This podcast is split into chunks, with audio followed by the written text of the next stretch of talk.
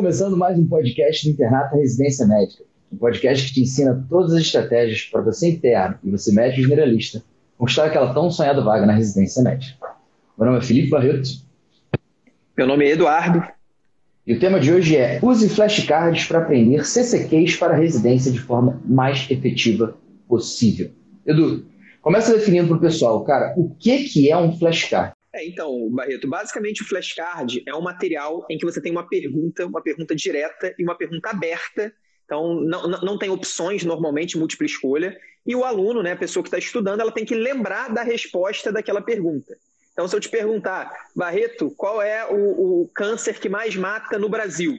Aí você vai responder. Você tem, que, você tem que tentar lembrar da resposta. Câncer de pulmão é o câncer que mais mata no Brasil. Então, é, é uma pergunta aberta em que o aluno. É, e esse nome ele vem de que no início, nos primórdios, né, há, sei lá, décadas atrás, ainda existe, na verdade, mas antigamente eram realmente cartas. Então você tinha uma pergunta na frente e a resposta no verso. Então você lia a pergunta, tentava lembrar da resposta e depois via no verso se você acertou ou errou. Claro que isso evoluiu, hoje a gente tem tecnologia que podem fazer com que os flashcards sejam ainda mais efetivos do que na época da carta, né? Porque hoje a gente consegue entender quais são os assuntos que, que você lembra, quais são os assuntos que você esquece, a gente consegue repetir mais os assuntos que você esquece, as cartas que você esquece, né? E, e, e isso, claro, que torna o, o flashcard ele muito mais, muito mais efetivo na preparação, muito melhor para o, para o aprendizado. É, quando eles surgiram, era realmente uma parada física, só que ainda tem gente que hoje faz físico, Edu. Eu, quando estava me formando, por exemplo, não faz tanto tempo assim, alguns poucos anos, e as pessoas usavam ainda flashcards físicos. O problema do físico é que você não consegue, primeiro que ele não é escalável, né? você tem que ficar carregando esse negócio, é difícil você alcançar em qualquer lugar que você esteja, e também fica um pouco difícil utilizar a inteligência artificial numa parada que é física. Vocês vão ver ao longo do episódio por que, que os flashcards realmente precisam ter uma inteligência artificial boa para fazer com que ele realmente funcione da maneira mais efetiva possível. Edu. E aí, só antes da gente de começar, Barreto, essa coisa de você ler uma pergunta e se sentir obrigado a tentar lembrar da resposta, isso é efeito teste na veia. A gente fala bastante do efeito teste, isso é exatamente o que é o efeito teste. Uma coisa, por exemplo, imagina que eu estou revisando lá a epidemiologia dos tumores malignos no Brasil. Uma coisa é eu ler a informação de que o câncer de pulmão é o que mais mata.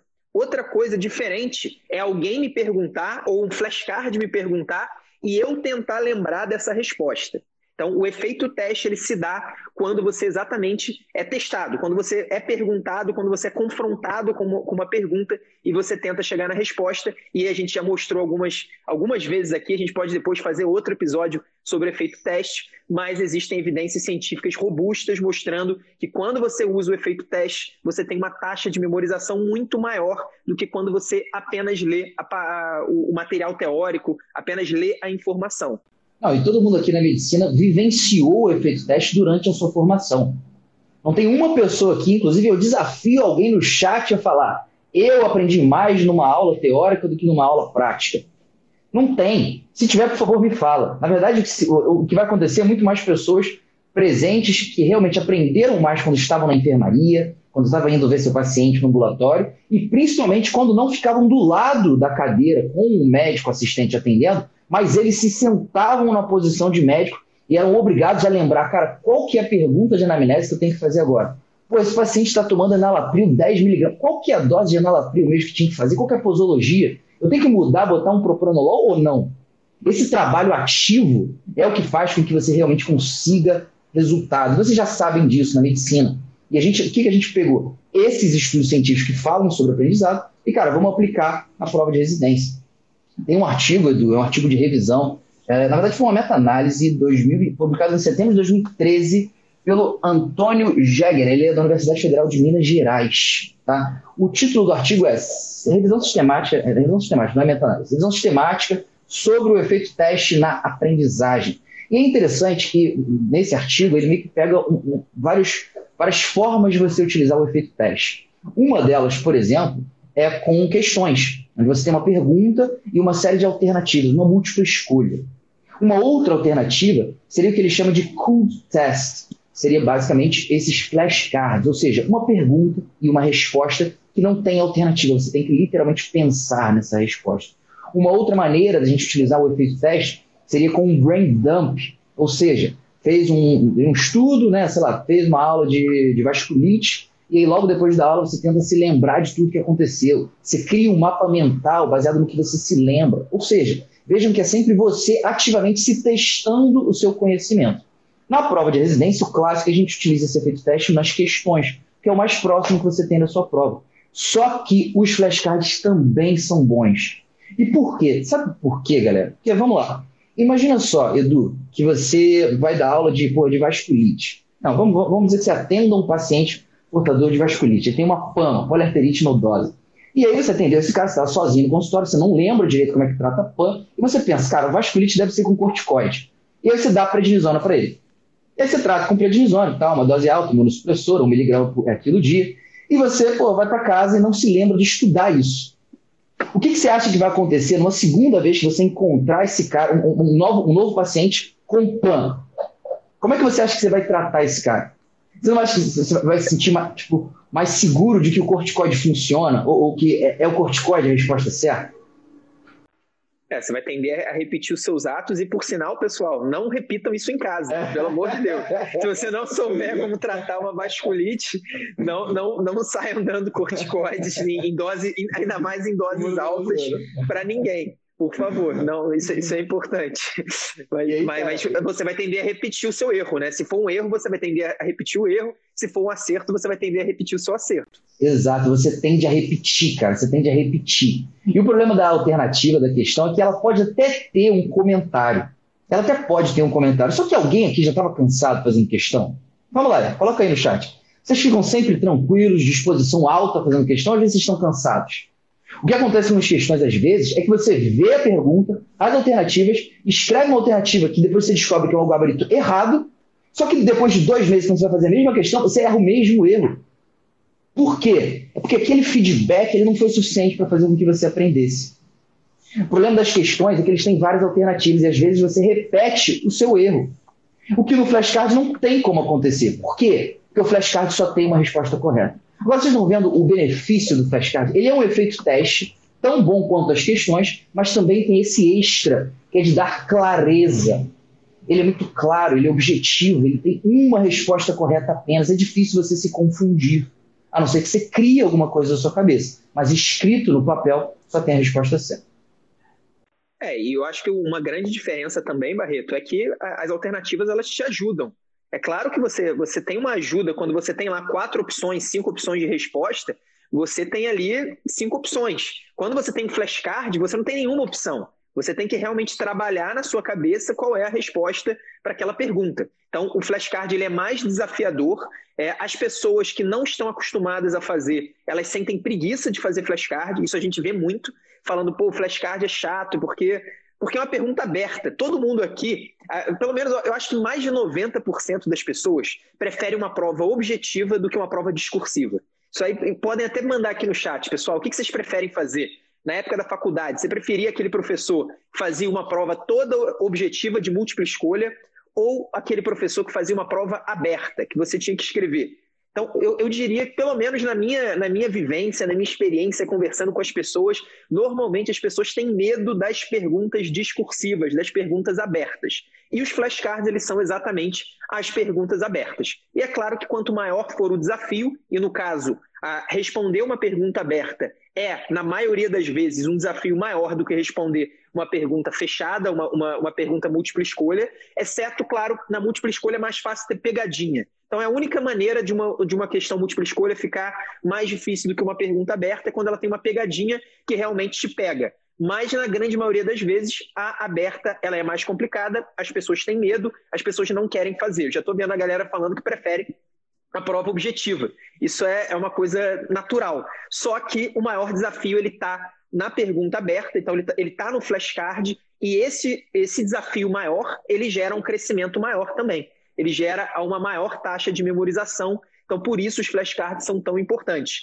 E aí, uma coisa que provavelmente o Barreto já tinha preparado para falar aqui, mas o pessoal aqui do Instagram que está acompanhando a nossa live, com certeza muita gente acompanhou também lá em janeiro, final de janeiro, início de fevereiro, não lembro agora quando exatamente, mas eu conversei com oito ou nove alunos, ex-alunos da JJ de 2020. E esses oito ou nove alunos foram alunos que conseguiram resultados muito acima da média. Então, pessoal que ficou na, em primeiro lugar na USP, pessoal que ficou, que passou para todos os lugares que tentou, pessoal que saiu de, de 40% para 89% na prova do ABC. Então, várias pessoas que tiveram grandes resultados. Então, a gente teve neurocirurgia também na MP, que é uma prova difícil, é, vários resultados muito acima da média de pessoas que conseguiram realmente é, estudar. E eles tiveram uma característica em comum. Na, na, verdade, não foi só uma, mas uma das características em comum que chamou muito a atenção, e realmente chamou muito a minha atenção na, na, nas nossas conversas, era que todos eles faziam muitos flashcards. Todos eles citaram os flashcards, faziam praticamente todos os dias, ou até todos os dias os flashcards. Então, os flashcards, não só nessa parte teórica, né, que eu e Barreto estamos estamos falando até agora, mas na prática ele se mostrou um material que realmente é um material que ajuda muito. Os alunos, eles falaram, e, e no início, nas primeiras conversas, eu nem perguntava dos flashcards. As pessoas falaram, eu, eu, perguntava como tinha sido a sua preparação. E aí as pessoas começavam a citar os flashcards, que eles eram muito importantes. A partir da terceira, quarta conversa, aí eu comecei a perguntar diretamente, exatamente para tentar ver essa associação e essa foi uma associação muito forte. Fazer flashcards quase sempre e ter uma nota alta. Claro que a gente vai falar como fazer os flashcards, porque não adianta você pegar qualquer flashcard, qualquer baralho e fazer de qualquer jeito que vai dar certo, mas é, de fato existe uma grande associação entre a utilização de flashcards e o desempenho na prova, e eu falo isso especialmente para os nossos alunos que estão ouvindo essa live, porque algumas pessoas elas exatamente pela preguiça de fazer flashcard, exatamente pelo desafio de ser uma pergunta aberta, que realmente não é tão, não é tão legal fazer uma pergunta aberta, muita gente às vezes deixa de lado os cards. Não deixem de lado os flashcards, façam os flashcards sempre que eles aparecerem na sua agenda, que isso vai ser muito importante lá no desempenho final de vocês. Boa. A Carolina Pires acabou de perguntar: vocês ensinam a fazer flashcard? Tem dificuldade? Carolina, essa é a live para você, porque nessa live a gente vai ensinar a fazer o flashcard. Dentro do curso, a gente não ensina, pelo menos durante as aulas oficiais. A gente até tem né, live metodologia JJ dentro do curso que a gente pode ensinar. Só que o objetivo é que, para os nossos alunos, a gente entregue de mão beijada um flashcard que não é simples de fazer. Né? Um flashcard do curso de, de sexto ano, por exemplo, se eu não me engano, a gente tem 6 mil flashcards. Eu não, é, é, alguma coisa parecida com 5 mil, 6 mil flashcards. É muito flashcard. E tô, cada um é, são, são, mais ou menos 100 aulas, mais ou menos 50 flashcards, é isso. É, então, 5, 6 mil. É, é, é, bastante coisa. E assim, cada um deles tem por trás uma metodologia que é uma metodologia que não é simples de ser feita, é demorada, é, é trabalhosa. Por isso que a gente, para os nossos alunos, a gente prefere entregar, que é mais prático, mais produtivo para eles. Mas é claro, aqui a gente está ensinando como fazer. O Edu falou sobre o pessoal do, né, que teve resultados incríveis no, ano, no, início desse ano e ele entrevistou, e todos eles falaram de flashcard, mas eu também queria ler um relato aqui de uma outra aluna. E olha como é maneiro a, a, potência desses flashcards. Ela disse o seguinte: nos primeiros três meses, meu resultado era 50%, 56%. E eu ficava triste. Só que aí eu comecei a fazer 50 flashcards por dia em questões. Só ia dormir quando realmente terminasse minha revisão. No final das contas, lá em novembro cheguei a 66% e, no último, e na última prova do ano eu cheguei a 76%. Realmente, ela que agradece, né? Hoje eu vim feliz por ter recebido o resultado da minha prova e, enfim, queria falar aqui da metodologia e, e, e agradecer. Esse foi um, um, um, relato que a gente teve no final do ano passado, onde o aluno propriamente dito falava sobre os flashcards e o quanto ele tinha ajudado. Edu, explica por quê, cara. Na verdade, não é nem o porquê, né? Porque a gente já falou que é efeito teste e clareza. Só que explica o contexto que esses flashcards são usados, né? No, no sentido de o, o que, que esses flashcards realmente ensinam para os alunos. É, eu acho que essa coisa do contexto é muito importante, porque existem vários materiais que são bons materiais, e aí, às vezes, o aluno está meio perdido, está meio desorganizado, e ele começa a pegar um monte de bons materiais na preparação deles, mas esses materiais eles não têm nenhuma relação entre si. Então é como se você, sei lá, tivesse numa banda, cada um tocando seu instrumento de maneira excelente. Então os instrumentos são ótimos, só que não tem nenhuma harmonia entre os instrumentos. Então não sai uma música dali. E é a mesma coisa que eu vejo acontecendo com muita gente. Às vezes as pessoas têm materiais bons, as pessoas têm as ferramentas certas para ter uma grande preparação, mas como não existe uma harmonia, não existe um ritmo, a pessoa acaba não tendo uma preparação boa. Então, eu acho que esse é um erro muito comum é, principalmente pessoas que compram flashcards avulsos, que é uma maneira que a gente sabe que existem. Não quer dizer que os flashcards avulsos sejam ruins, mas se a pessoa não conseguir contextualizar eles na preparação, é, acaba sendo uma, um, mais um fator de desorganização, mais um fator para te sobrecarregar do que para te ajudar. E aí, basicamente, quais são os momentos em que eu gosto de usar os flashcards. E claro que eu vou usar como exemplo o nosso curso, porque no nosso curso a gente tem quatro atividades. A gente tem o estudo teórico, a gente tem a revisão inteligente, a gente tem a revisão teórica e a gente tem a prova na íntegra ou simulado. O único momento em que os flashcards não aparecem no nosso curso é exatamente nas provas na íntegra e no simulado.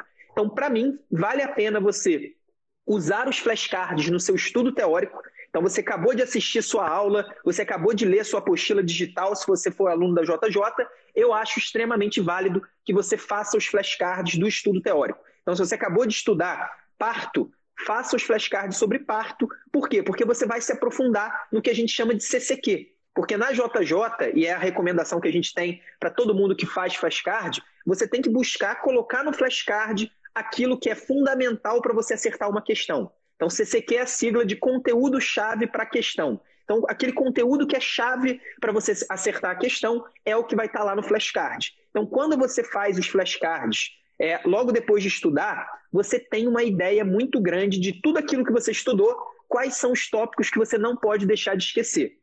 Claro que você não vai memorizar tudo, ninguém consegue memorizar 60 conceitos de uma vez, 50 conceitos de uma vez, mas você já vai memorizar boa parte deles e você já vai ter o primeiro contato com todos os CCQs.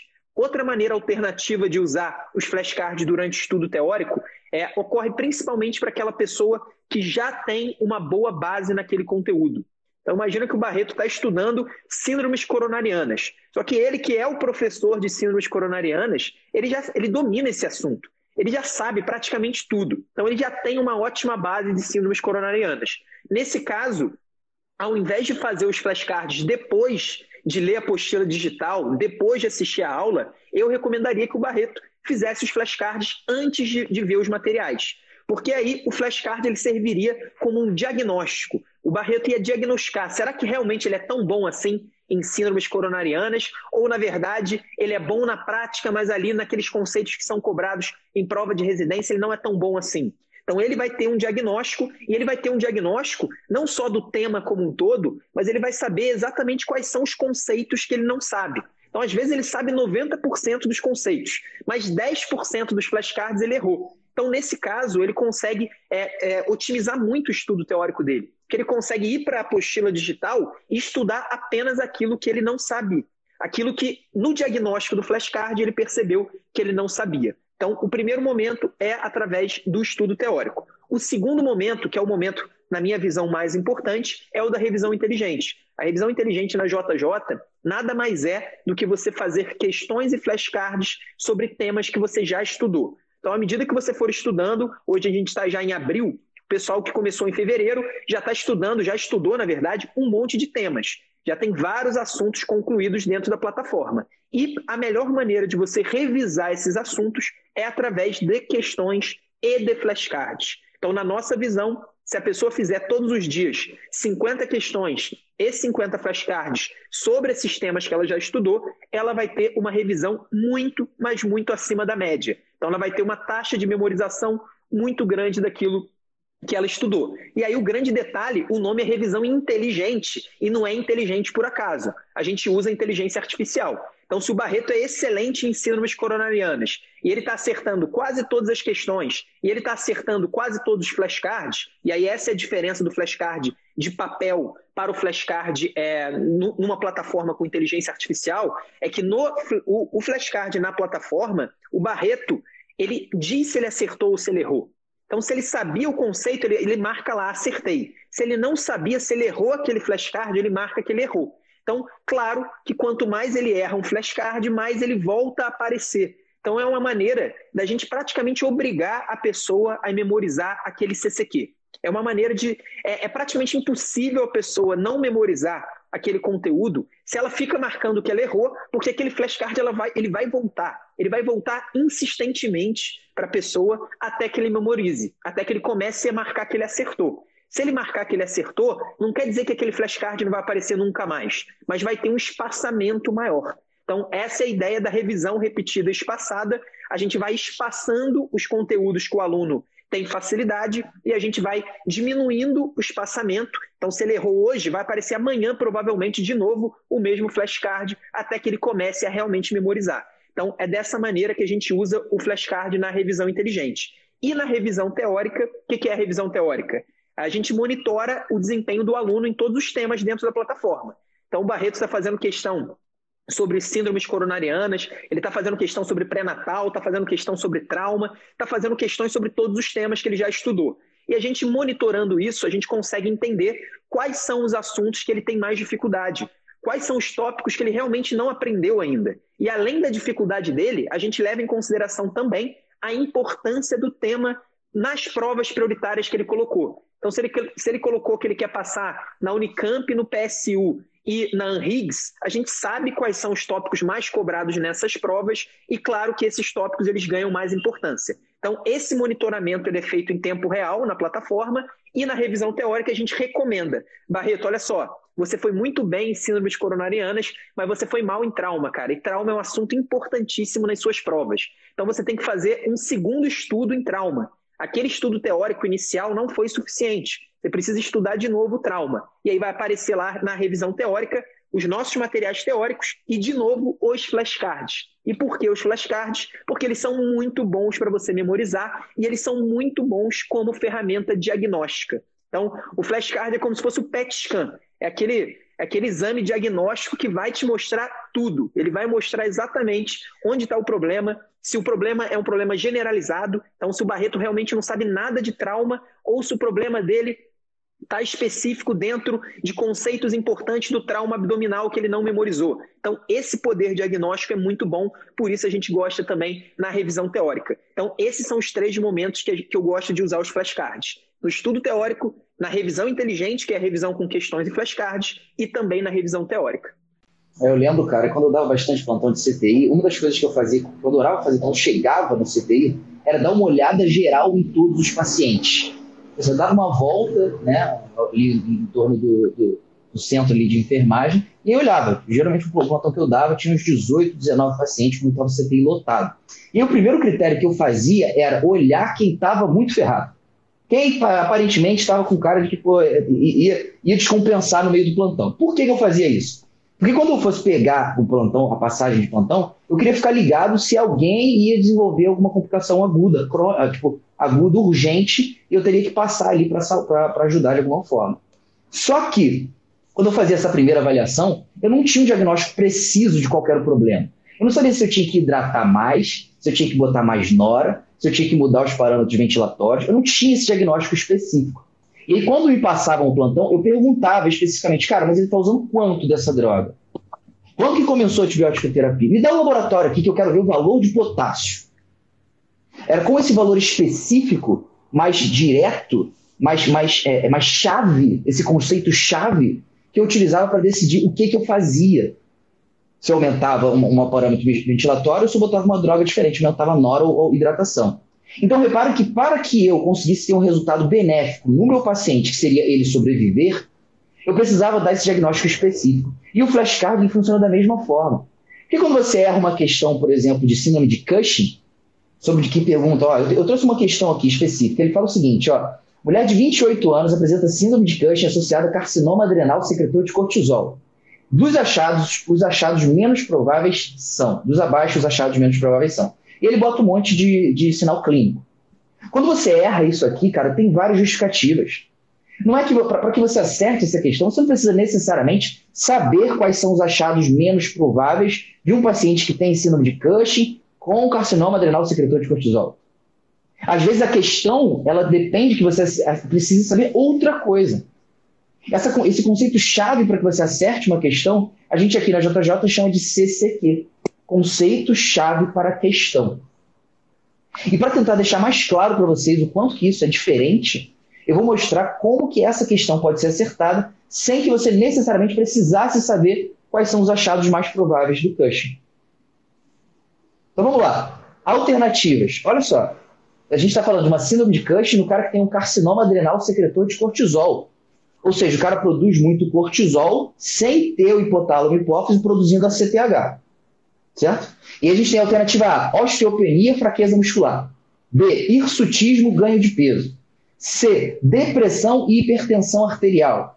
D, intolerância à glicose e acne. E E, hipercalemia e hiperpigmentação cutânea. Galera que está aqui no, no, no chat, responde para mim, quais que vocês, qual você acha que é a alternativa correta?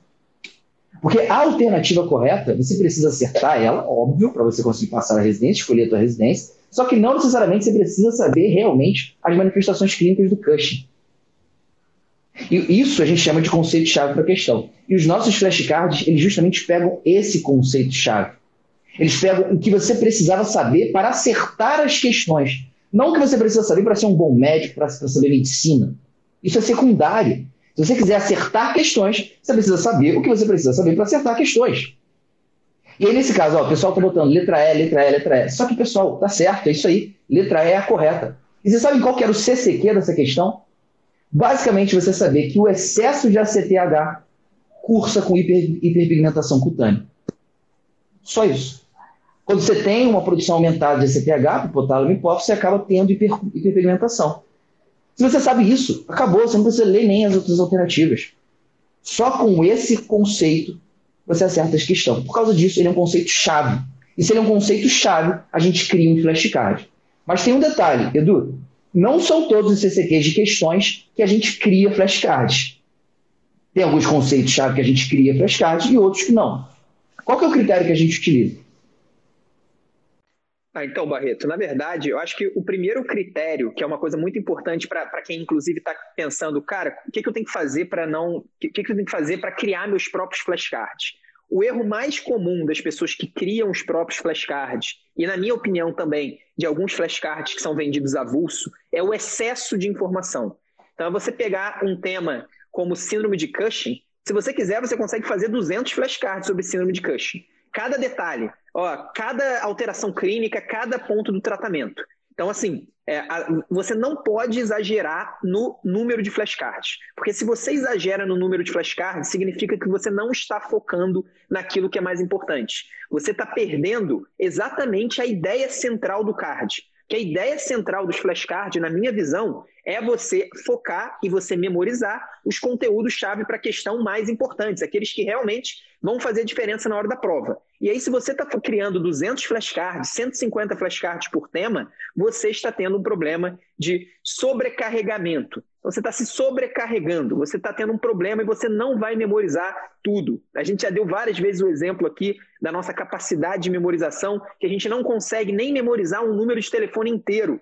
Se você pega um número de telefone inteiro pela primeira vez, você tem dificuldade de memorizar nove números. Você precisa dividir. Você memoriza os primeiros cinco e pede para o seu amigo memorizar os quatro últimos. E é a mesma coisa no flashcard. Você não vai decorar tudo. Então, eu acho que o grande ponto é o excesso.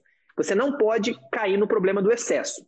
Voltando à sua pergunta, eu acho que o principal, uh, o principal critério para um, um conceito se tornar um flashcard é a importância dele é a incidência pela qual ele é cobrado pela banca. Então, se for um conceito que foi cobrado uma vez em uma questão em determinada instituição, provavelmente esse conceito não vai virar flashcard, porque apesar dele ter sido um CCQ para uma questão, ele não é um CCQ tão comum assim. Então, a ideia dos flashcards é você realmente pegar aqueles conceitos que têm uma frequência muito alta, aqueles que vão, que vão te dar uma chance, pelo menos vai ter uma probabilidade muito alta de ser importante para você na hora da sua prova.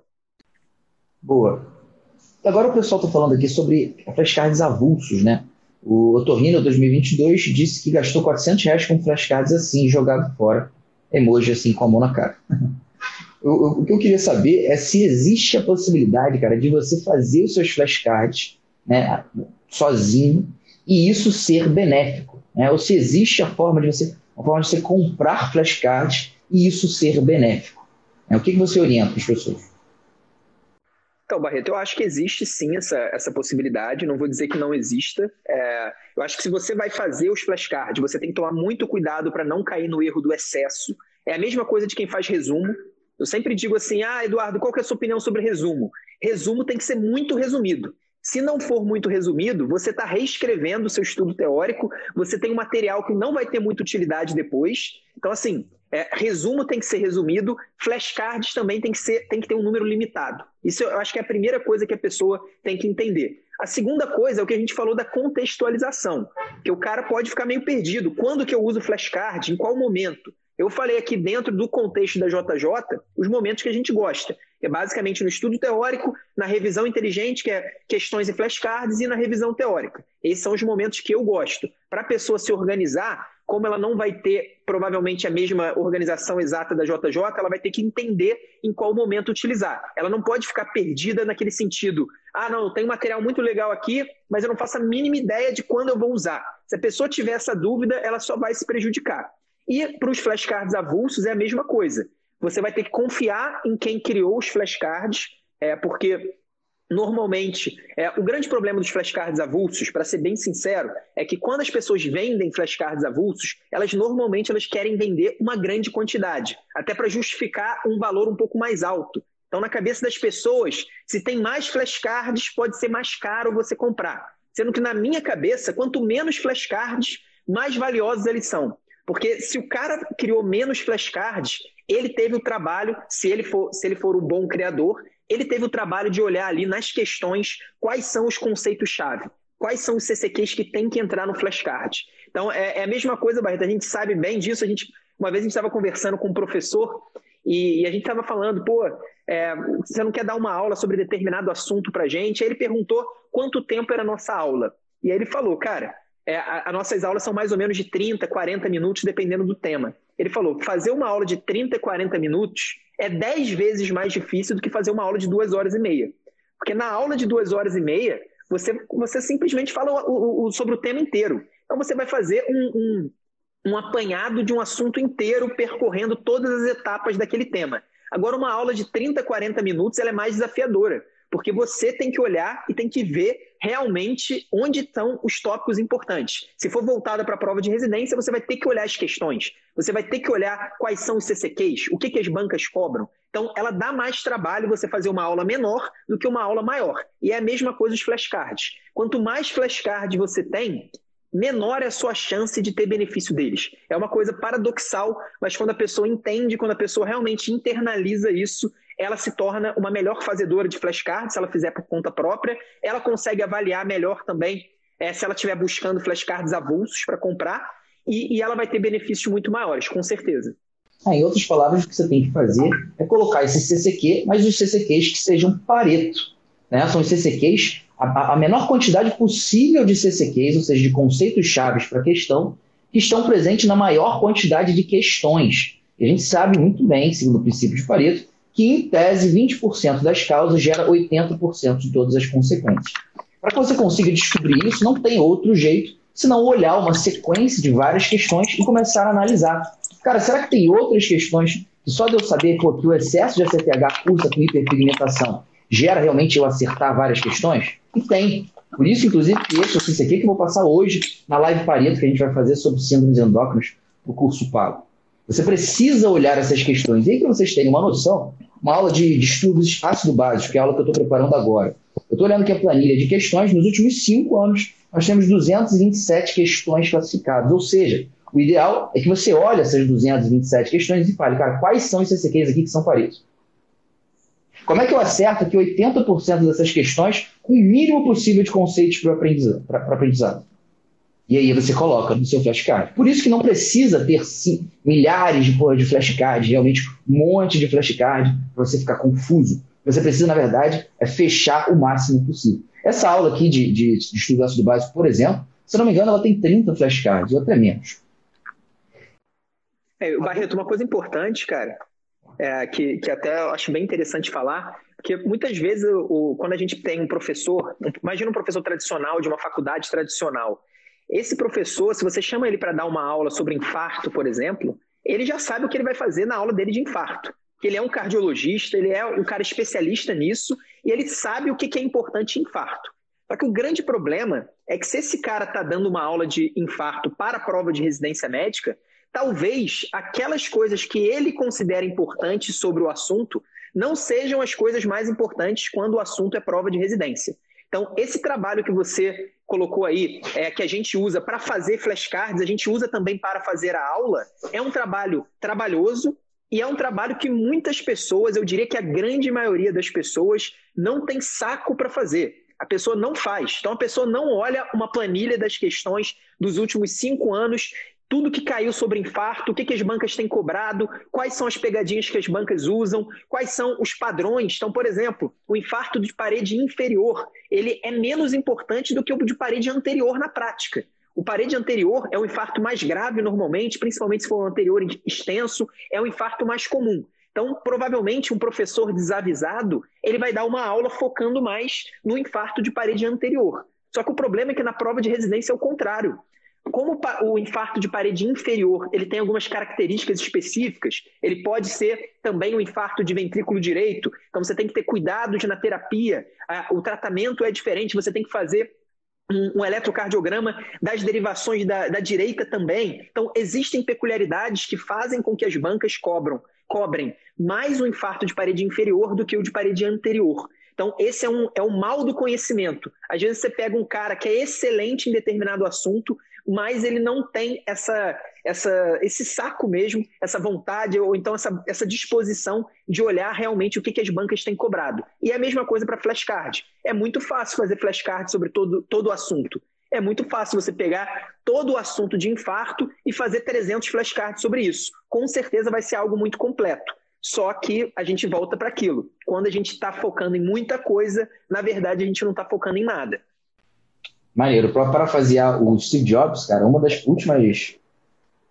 Uma das últimas postagens que Steve Jobs fez, né, escrevendo, ele disse que foco é a capacidade de dizer, de dizer não. E o, o, seu foco na prova de residência vai ser justamente sua capacidade de dizer não aos conceitos que não te geram resultado. É aquela parada que pô, pode ser importante, né? Você precisa você precisa saber como trata ou como diagnostica um infarto de parede anterior, é óbvio, as derivações, é claro, mas para a prova de residência talvez isso não te gere tanto resultado assim. Eu não sei o que, que você vai preferir aprender, gastar seu tempo em revisão e aprendizado. E para exemplificar isso, a Tayane, cara, escreveu uma frase aqui que eu gostei bastante concisa e realmente representa bastante do que a gente imagina. Perco muito tempo criando os cards. O fato de já ter todos prontos e voltando quando é mais oportuno no app, no aplicativo, me ajuda muito. E esse, essa questão de voltado, né, quando é um momento mais oportuno, é justamente ela falando sobre inteligência artificial, falando exatamente aquele momento, né, vai ser revisado mais frequentemente se ele for mais incidente, vai ser revisado mais frequentemente se você errar mais, vai ser revisado mais, mais frequentemente se for mais incidente na sua prova. É, esse tema, por exemplo, do estudo ácido básico, você pega a incidência na, na residência geral, ele tem uma incidência de 0,24%. Isso quer dizer que a cada 400 questões você vai fazer uma questão de estudo gástrico básico. Mas se você for fazer prova de SUS São Paulo, a incidência nessa prova desse tema é 0,8%. Isso quer dizer que é quase uma questão por prova. Então, esse tipo de aluno também teria uma revisão mais frequente de todos esses conceitos. Lembrando que os CCQs que são Pareto são sinônimo de flashcards da JJ Mentoria. Os flashcards mostram exatamente os CCQs para que fique mais claro ainda, quando eu vou dar aula, por exemplo, uma das primeiras coisas que eu olho é justamente o flashcard. Porque eu não sou inicialmente a pessoa que cria. Eu olho as questões, mas eu olho o flashcard também que foi criado pelo curador. Ou seja, passou já por um filtro e um cara falou, cara, esses CCQs aqui são os paretos. E aí eu pego aqueles CCQs que são paretos e coloco na minha aula. Então a minha aula é cheia de CCQs pareto. Em outras palavras, você poderia entender, é cheia de conceitos que geram o máximo de resultado para você na menor quantidade de tempo possível. Edu, resume o episódio para a gente terminar, por favor. Então, Barreto, eu acho que a primeira coisa, os flashcards eles são muito potentes, então ele tem um potencial muito grande de te dar um aumento de desempenho, mas para isso você primeiro precisa contextualizar eles dentro da sua preparação. Isso vale para qualquer material, mas é muito importante porque a desorganização ela pode prejudicar muito. Então não adianta você ter os melhores instrumentos, as pessoas que tocam os melhores instrumentos se você não tem uma harmonia você não vai ter música. E é a mesma coisa nos flashcards. Então, faça flashcards, tenha flashcards de alguma maneira, de preferência dentro da JJ, mas se você não tiver na JJ, faça os flashcards e organize ele dentro da sua preparação. Se você fizer isso, você vai ter talvez um dos materiais, fora as questões, que elas são aquele material obrigatório, não tem como a gente deixar de fazer questões, mas fora as questões, na minha visão, o material mais importante, o material que gera mais desempenho na hora da prova de residência é um flashcard, desde que ele seja bem feito. Lembre-se disso, o flashcard precisa ser bem feito, quantidade não é qualidade. Principalmente no caso dos flashcards, quantidade, se for muito número, liga um sinal de alerta, porque provavelmente foi alguém preguiçoso fazendo flashcard. É, toma cuidado com isso. Fazer 200 flashcards é mais fácil do que fazer 50. Esse foi o podcast do Internato Residência Médica, podcast que ensina todas as estratégias para você interno, você médico e generalista, mostrar aquela tão sonhada vaga na residência médica. Meu nome é Felipe Barreto. Meu nome é Eduardo. Até a próxima semana, pessoal. Valeu, um abraço.